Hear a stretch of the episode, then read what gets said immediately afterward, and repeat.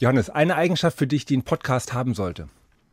Also ich höre persönlich gar nicht so viele Podcasts. Äh, bin immer erstaunt, wie viele Freunde wahnsinnig viele Podcasts hören.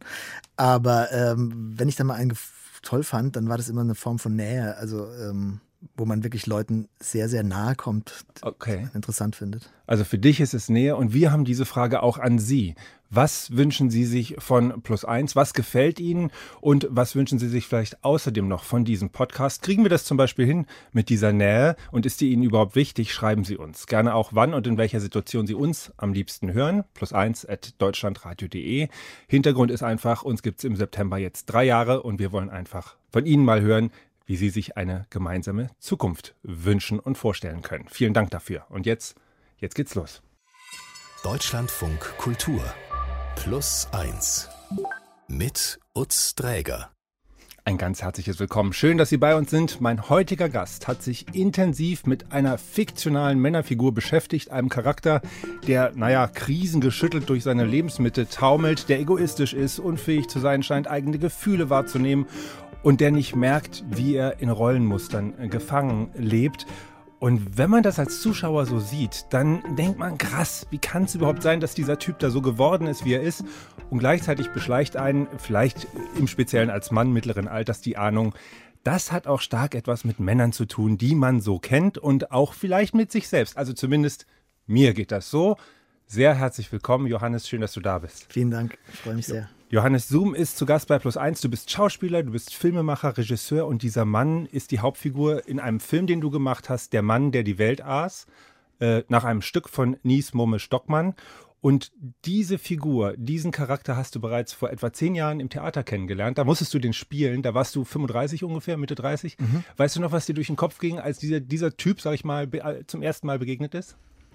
Also, ich hatte so das Gefühl beim Spielen, dass ich ähm, die Gelegenheit habe, eine Midlife-Crisis einfach mal schon vorwegzunehmen. Also so mich mit quasi Mitte 30. mit so, naja, das wusste man, wenn, man, wenn man Mitte 30 ist, dann denkt man, man ist jetzt schon in der Mitte des Lebens angekommen. Man hat immer so die, also ich wusste man nicht, wo ist denn eigentlich dieses Erwachsenen, wo ist der Erwachsenenzustand, der sich mal einstellen wird. Mhm. Und als ich die Rolle gespielt habe, da dachte ich, jetzt darf ich das alles ausleben, dieses totale, so, so ein Chaos, so einen kompletten Mensch, der sein, sein, sein Leben an die Wand fährt. Und hat dich sehr gereizt und angezogen, offenbar. Ja, ich hatte irgendwie das Gefühl, ich kann so ein bisschen die, die Not, äh, die der hat im Inneren. Also nach außen hin ist er einfach wahnsinnig zerstörerisch und, und äh, fatal, aber im Inneren habe ich diese, diese wahnsinnige Hilflosigkeit, dieses nicht sprechen können, irgendwie nachvollziehen können. So, das, ähm, also ich, ich habe so gespürt, dass was sein, sein wahrer Kern ist. Ich hatte irgendwie eine Empathie für die Figur. Ja, das muss man natürlich sowieso haben, wenn man spielt. Mhm. Aber an der Stelle was äh, oder ist es auch, wenn ich heute drüber spreche, für viele immer noch mal unverständlich. Warum? Wie jetzt kannst du dich mit dem identifizieren mhm. oder so? Ähm, und das konnte ich auf eine gewisse Weise. Mhm. Jetzt hast du diesen Film Der Mann, der die Welt aßt, nicht einfach nur so in die Kinos in Deutschland gebracht, sondern du bist jeweils mit verschiedenen Männertherapeuten oder Männeraktivisten unterwegs und triffst danach das Publikum, um diesen Film zu besprechen. Und da würde ich gerne später auf jeden Fall noch mehr darüber erfahren, was da so passiert, was du so zurückbekommst und natürlich auch, was du gerade schon angedeutet hast, wo denn deine Verbindungen so sind beispielsweise zu der Note, in der sich dieser Mensch befindet. Der Stoff lag dir auf jeden Fall sehr am Herzen und du hast ihn gerade ganze fünf Jahre durchgeboxt. Also du bist ja, du hast das ja in Eigenregie gemacht als Filmemacher, auch als Regisseur, als Hauptdarsteller. Fünf Jahre lang dieses Ding äh, würdest du nach den fünf Jahren, also wenn du jetzt wüsstest, dass das kommt so, würdest du es wieder machen? Hat sich das gelohnt? Es hat sich auf jeden Fall jetzt nochmal gelohnt. Wir hatten halt quasi zwei Jahre so ein bisschen verloren durch wegen Covid, weil die ganzen Kinos geschlossen waren und weil die ganze Szene so, so schwer, schwerfällig war.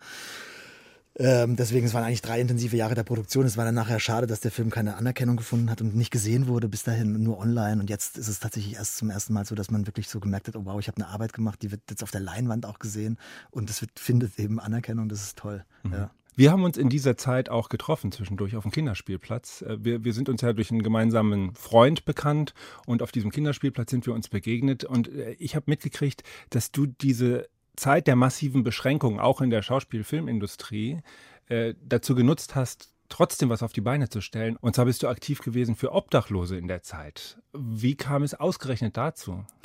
Ich weiß nicht, das war immer so ein bisschen in meinem Hinterkopf, dass ich das gerne mal machen würde. Und ich habe aber äh, im Leben immer zu viele, äh, das hat man ja ganz oft, irgendwelche Gegenargumente, das dann nicht zu tun.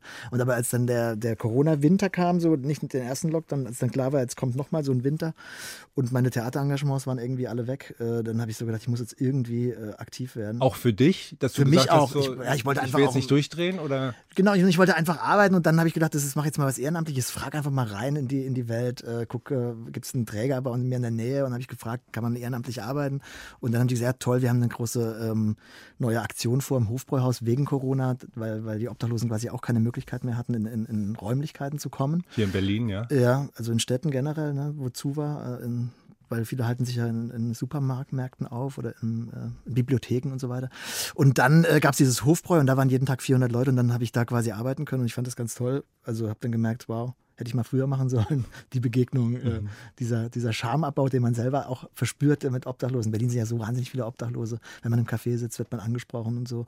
Und jetzt habe ich quasi einen ganz anderen Zugang zu den Menschen. Also kann dahinter schauen, was sind das für Mechanismen, die da wirken und so. Wie lange hast du das gemacht? Jetzt im zweiten Jahr dann nochmal ganz intensiv. Das ist der letzte Winter jetzt auch. Also immer die Winter durch. Genau, das wird dann immer im Winter wieder abgeschafft bis zum 1. Mai und danach äh, ist es halt vorbei. Dann ist die Kältehilfephase abgeschlossen.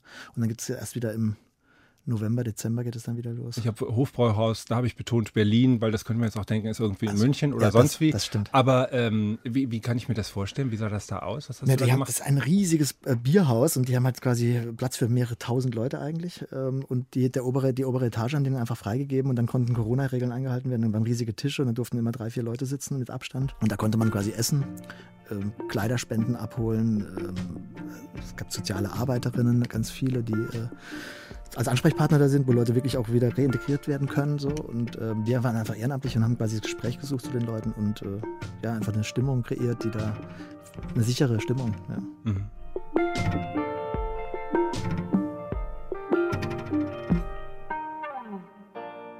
Johannes, es gibt viele Möglichkeiten, woher dich die Hörerinnen und Hörer kennen könnten. Du hast bereits zwei Dokumentarfilme gemacht, aber eigentlich bist du vor allem Theater- und Filmschauspieler, zumindest die längere Zeit gewesen. Du warst hier am Hans-Otto-Theater in Potsdam in der freien Szene aktiv. Sophie Scholl, die letzten Tage oder der Bader-Meinhof-Komplex, das sind zwei Filme, bei denen du mitgemacht hast, die auch für den Oscar nominiert worden sind. Zwei von vielen Filmen, muss man sagen. Ich habe deinen Auftritt in Jerks sehr genossen. So, was aber, lieber Johannes, sagt der eigene Sohn dazu, dass man eine Rolle bei Benjamin Blümchen bekommt? Der eigene Vater spielt bei Benjamin Blümchen mit, ist dann aber der Schurke. Wie kam das zu Hause an? Ja, der hat den Film natürlich gesehen im Kino und fand es Wahnsinn. Aber ich, also der war noch so klein, das war jetzt vor drei, vier Jahren, da war der vier, fünf, äh, ja, ich weiß nicht mehr genau. Mhm. Aber andere Kinder, Freunde von ihm und so, die waren dann nachher völlig erschrocken, da konnten mich nicht mehr angucken und so. Das war dann eine interessante Erfahrung für mich. Hattest du in der, in der, Kita immer so eine Gasse, wo du dann durchgehen kannst? nee, aber es, ja, es, haben viele Kinder gesehen in der Kita tatsächlich, ja, das war lustig. Ja. Hat man, glaube ich, nicht so oft die Möglichkeit für Kinder dann so monumental was zu zeigen, was man gemacht hat. Ist dein Sohn stolz auf dich, jetzt, bei, wenn er sowas mitkriegt? Oder kriegt er überhaupt mit, dass du Schauspieler bist?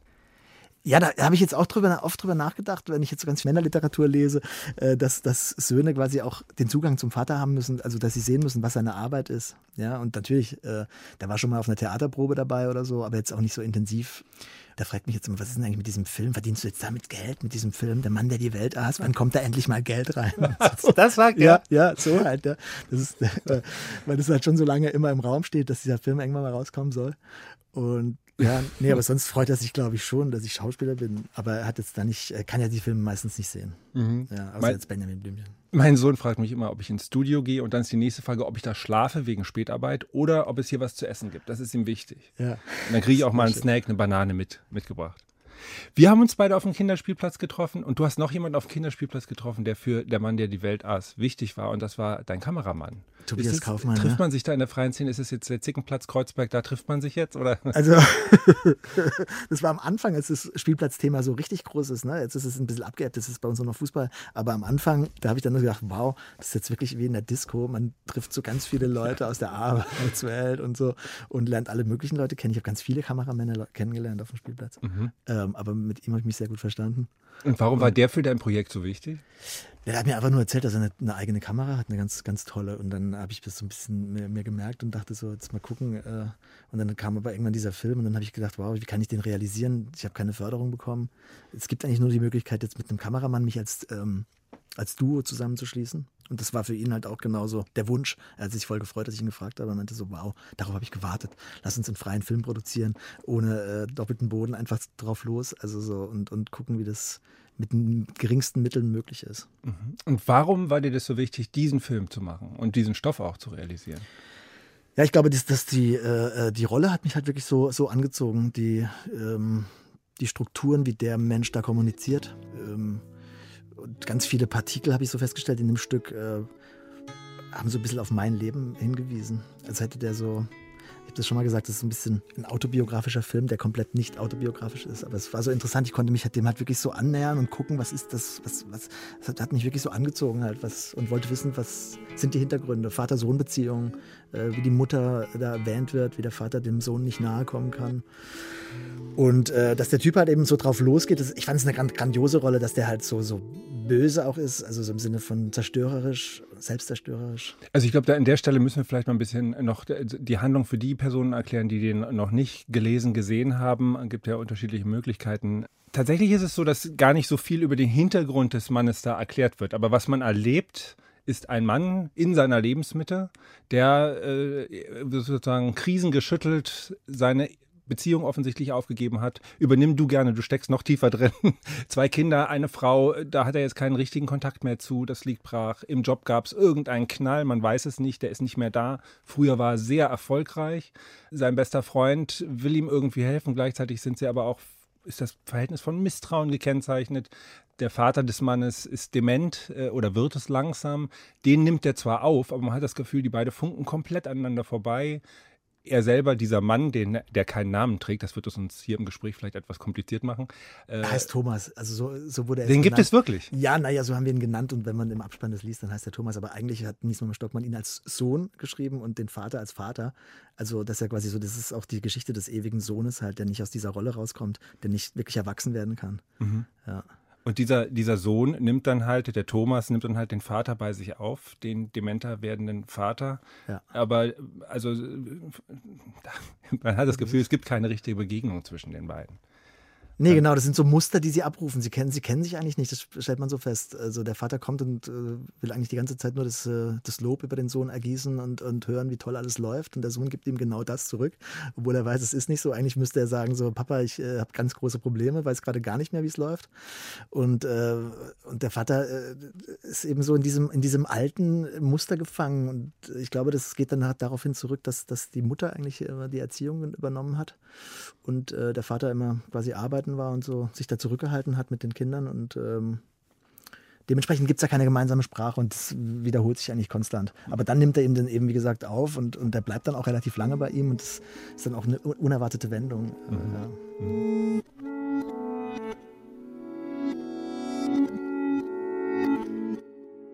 Der Schauspieler und Regisseur Johannes Zoom ist zu Gast. Wir sprechen immer noch über der Mann, der die Welt aß, den du in deinem eigenen Film spielst. Lieber Johannes, ich würde gerne noch mal ein paar Einzelheiten aus dem Film vielleicht mir genauer angucken. Du hast gerade zum Beispiel beschrieben, dass es ähm, keine richtige Beziehung zwischen Vater und Sohn gibt, weil die emotionale Arbeit in der Konstellation des Großwerdens die Mutter übernommen hat. Und das sei etwas, worauf, wo du auch selber anknüpfen kannst, eine Erfahrung, die du auch so gemacht hast? Ja, würde ich sagen. Also ähm, muss so gewesen sein. Also mein Vater war zum Beispiel immer da. Ne? Das ist ja auch so, äh, dass man immer so denkt, ja, wenn der Vater weg ist, dann halt ein halbes Jahr immer auf Montage oder so. Das wird im Film so ein bisschen so angedeutet.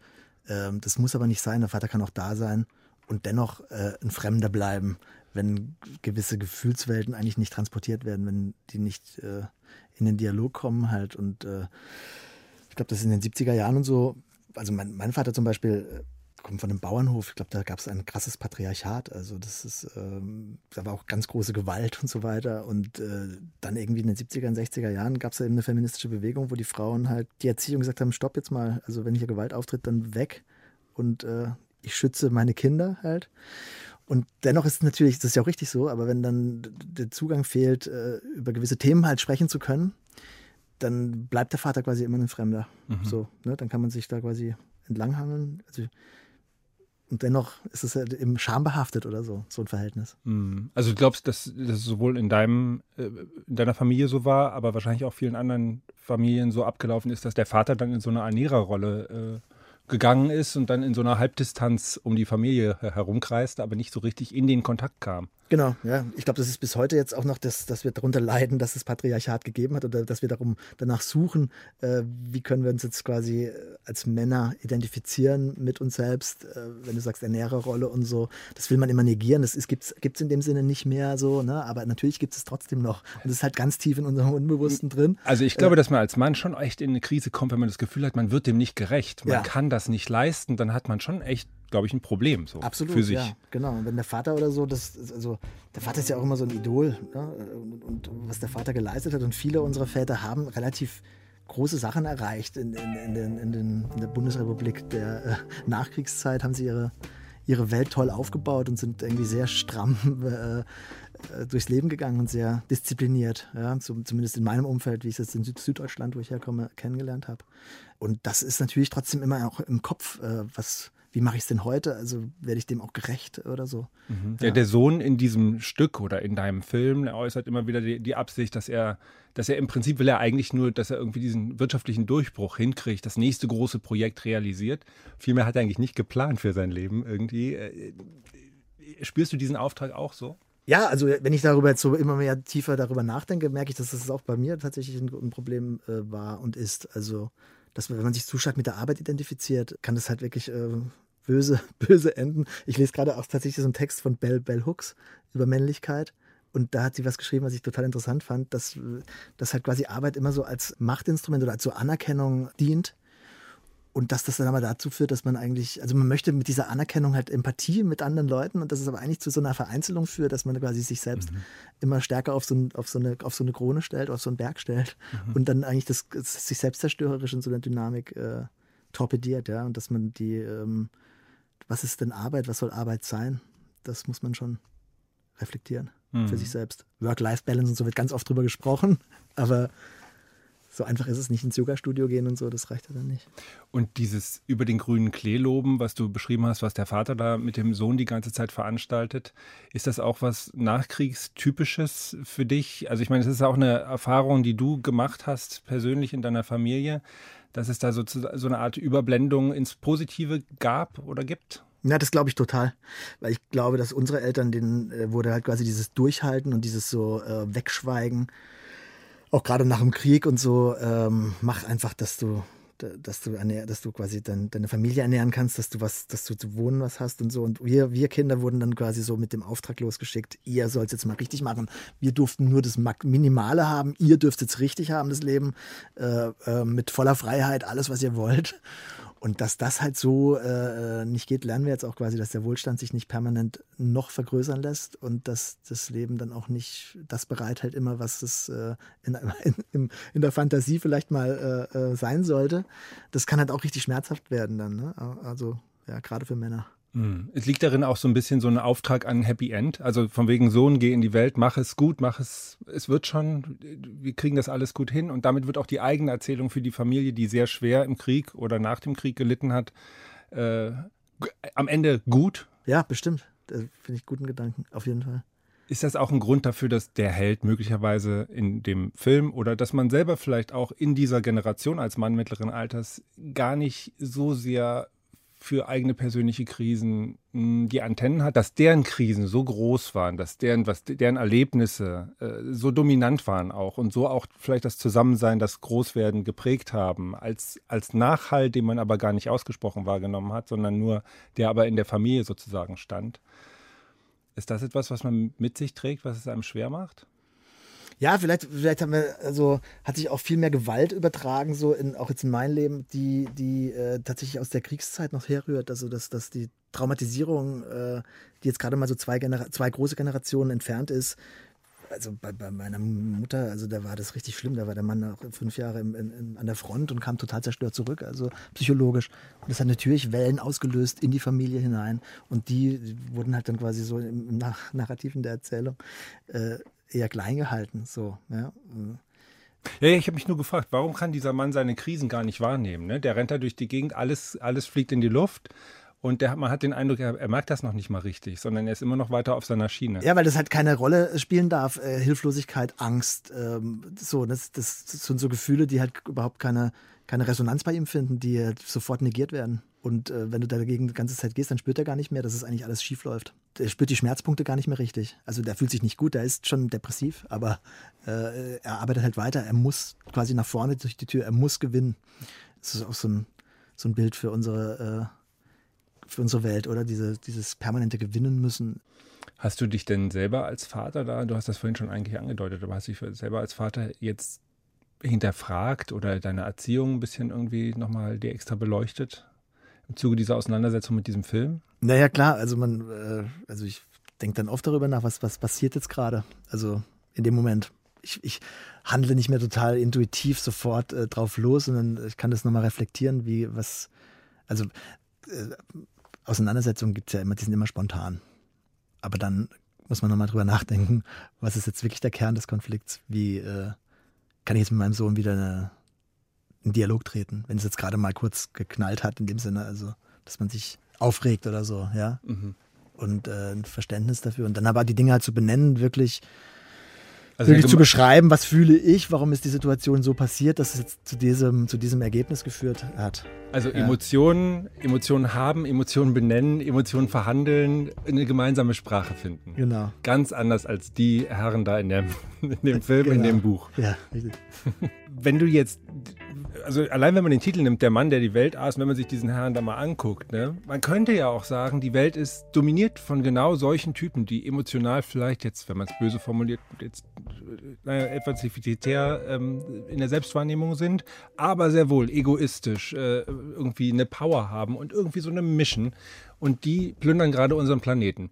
Was kann man denn da zur Rettung tun? Jetzt, da du dich ja eingewig, ausgiebig damit beschäftigt hast.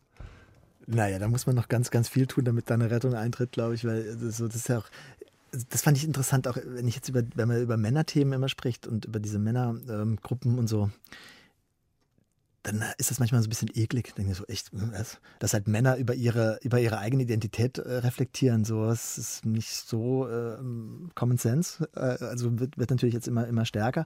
Aber wenn man dann mal einen Schritt zurückgeht und überlegt, was ist denn eigentlich auf dieser Welt, was passiert denn da? Und dann besteht die ganzen Wirtschafts, äh, die ganzen Wirtschaftsführenden sind fast einmal Männer und, und äh, jetzt in den Konflikten sind es auch immer Männer, Männer, Männer, die, die tatsächlich darüber verhandeln, ähm, wie man Waffen einsetzt oder wie man, welche Bereiche man. Ja, ja, Männer, die vorankommen, wenn sie die Ellenbogen äh, breit machen und äh, irgendwie auf irgendein Ziel zulaufen. Ob das jetzt gut ist oder nicht, sei dann die nächste Frage. Genau. Und das ähm, jetzt, um da jetzt irgendwelche Verbesserungsvorschläge zu haben. Mehr Männergruppen in Kinos. nee, vielleicht einfach tatsächlich paritätischer äh, die Mächte besetzen. Aber es ist auch nicht so einfach, kann man schon sich wünschen, aber es ist, ist ja nicht so.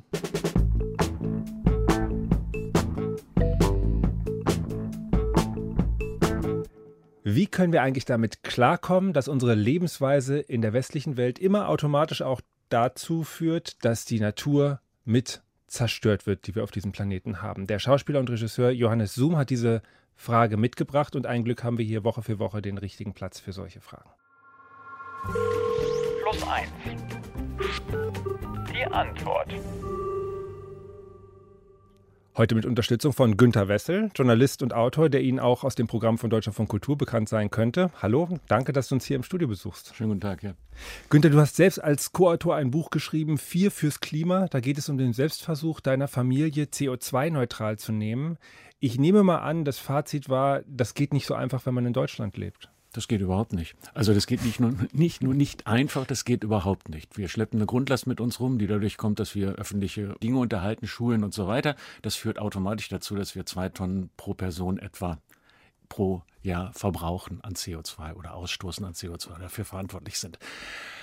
Deswegen funktioniert das erstmal per se nicht. Wir können aber darüber hinaus durch unser persönliches Verhalten natürlich einiges daran einsparen. Also es ist eine private Entscheidung, ob ich Auto fahre oder nicht. Es ist eine private Entscheidung, ob ich öffentliche Verkehrsmittel nutze. Es ist eine private Entscheidung, ob ich fliege oder nicht.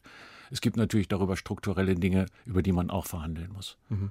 Johannes, strebst du ein CO2-neutrales Leben an oder hast du dich daran mal versucht, auch wenn wir gerade hören, das geht gar nicht? Naja, so ein bisschen denkt man schon, man könnte es irgendwie beeinflussen und auf der anderen Seite halt merke ich, dass es mich eigentlich permanent nur belastet, weil die ganze Umgebung und also, weil weil man denkt, man müsste viel, viel stärker eingreifen jetzt in, in, in die Systeme, so in Supermärkte, was weiß ich, ne, Plastikverpackungen und so, so Dinge, die einfach überall, die mich alles guckt dich an und sagt dir. Es ist falsch, ja. Und, und ich weiß, wie soll ich jetzt persönlich das alles, äh, ähm, klar kann ich auf Fleisch verzichten und so, das ist auch wichtig. Klar kann ich mit dem Zug fahren statt mit dem Auto. Manchmal halt auch eben nicht.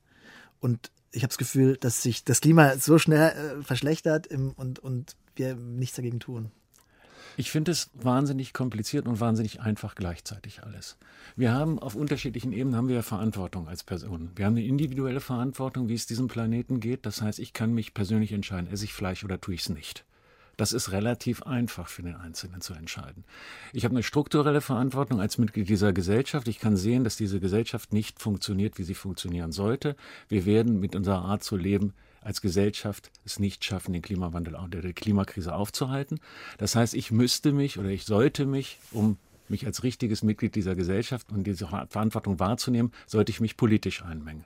Das heißt, ich muss politisch was fordern. Und ich habe eine Verantwortung, ihr habt da viel über Männerrollen gesprochen bisher. Ich habe eine Verantwortung beispielsweise als Vater, meinen Kindern was zu hinterlassen, was kein schwieriges Erbe ist, um meine Kinder dahingehend zu erziehen, dass sie mit diesem Planeten auch vernünftig umgehen. Das ist auf einer gewissen Ebene ist das total einfach, wenn ich diese drei Verantwortungen akzeptiere. Auf einer anderen Ebene ist es natürlich total schwierig, weil ich ja nicht 24 Stunden am Tag und sieben Tage in der Woche mich nur ums Klima kümmere, sondern ich habe auch ein anderes Leben und meine Kinder haben ein anderes Leben und in dieser Gesellschaft führen wir alle ein anderes Leben. Das heißt, ich stoße immer wieder auf meine Grenzen, aber in dem Moment, wo ich die Grenzen für mich akzeptiere und sage irgendwie, ich kann bis dahin, kann ich innerhalb dieses Rahmens, kann ich natürlich einiges bewegen. Schwierig und einfach gleichzeitig, aber man kommt aus dieser Bredouille nicht raus. Mhm. Ich frage mich gerade, wie sehr man auf der individuellen Ebene, also was man da so anstreben sollte, weil man kann sich ja schon auch äh, in verpackungsfreie Läden begeben oder man kann ja auch schon sagen, ich verreise überhaupt nicht mehr äh, und fahre noch mit dem Fahrrad an den See.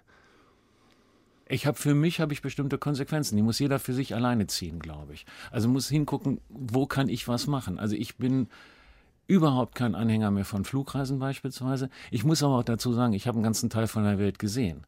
Ich könnte meinem Sohn jetzt nicht verbieten, ähm, irgendwo mal hinzufliegen. Ich kann auch nicht, ich hoffe auch, dass mein Sohn ab und zu vorbeikommt. Der lebt inzwischen in England. Also der muss dann auch sozusagen CO, für CO2-Emissionen verantwortlich sein. Der fährt die meiste Zeit dann mit dem Zug. Aber es ist, ich freue mich halt, wenn er kommt.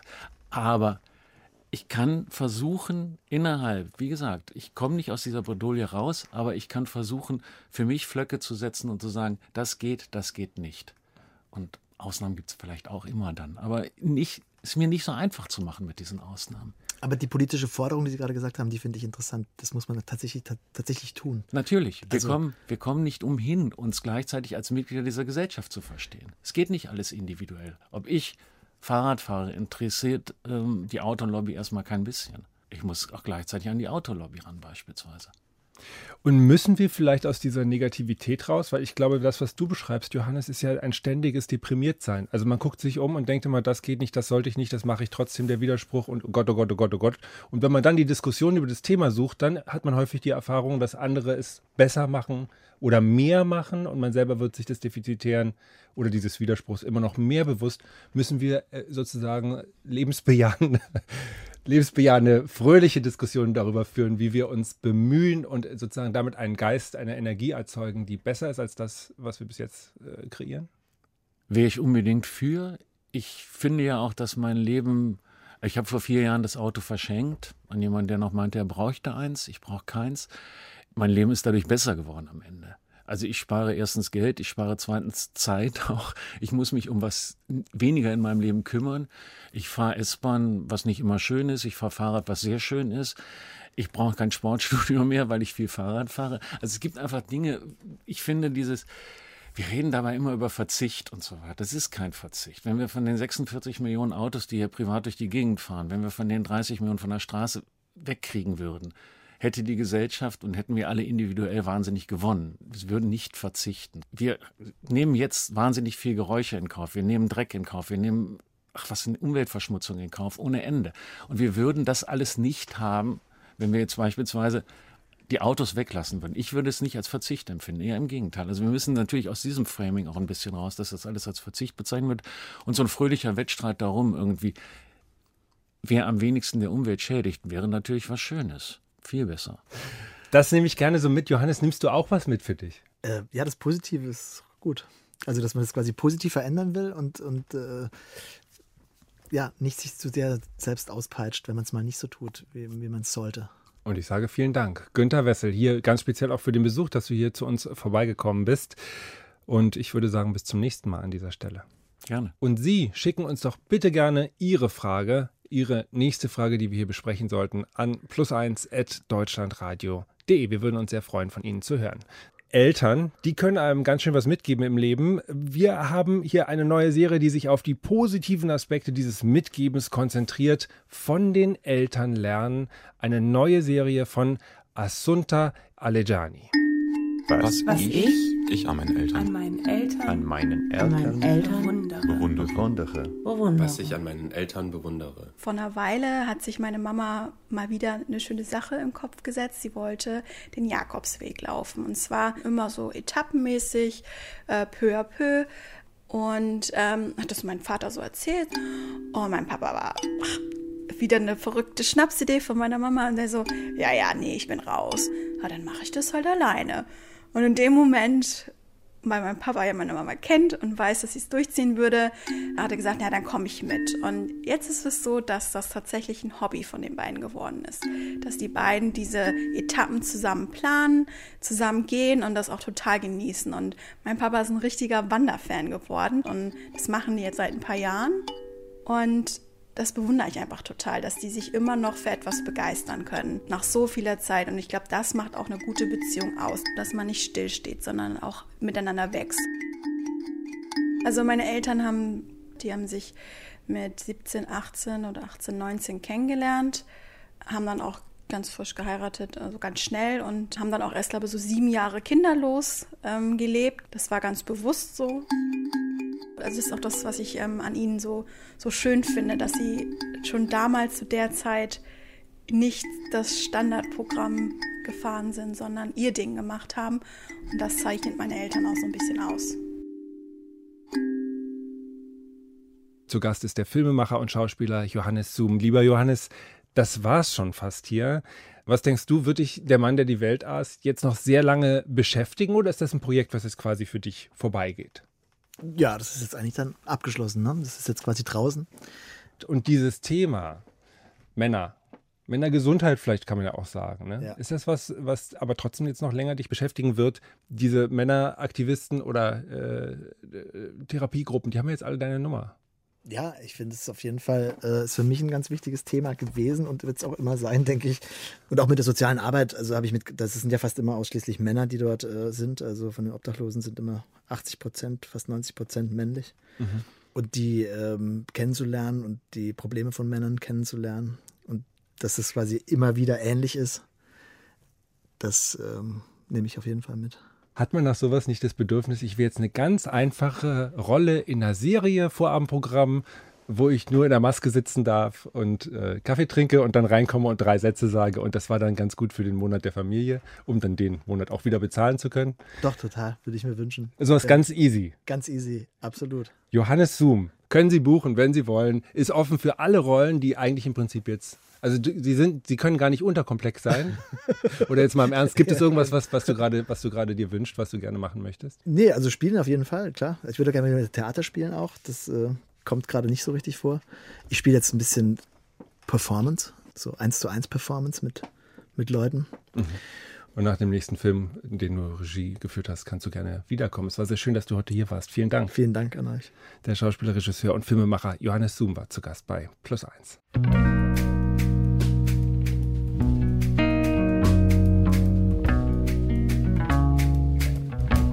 In unserem Podcast mit der Geschichte der Woche geht es dieses Mal um Wolfgang und seine Suche nach der Frau fürs Leben. Du hast den tiefsten Punkt in deinem Leben, den hast du schon gehabt. Also schlimmer kann es nicht mehr kommen. Also ich war mir sicher, nochmal wird mich so irgendwas nicht mehr so tief erschüttern. Was Wolfgang auf seiner Suche alles passiert, das erfahren Sie in unserem zweiten Podcast. Und wenn Ihnen unsere Podcasts gefallen, dann lassen Sie uns doch gerne eine Bewertung da. Das würde uns zumindest freuen. Vielen Dank fürs Zuhören. Mein Name ist Utz Träger. Bis ganz bald hier bei Plus 1.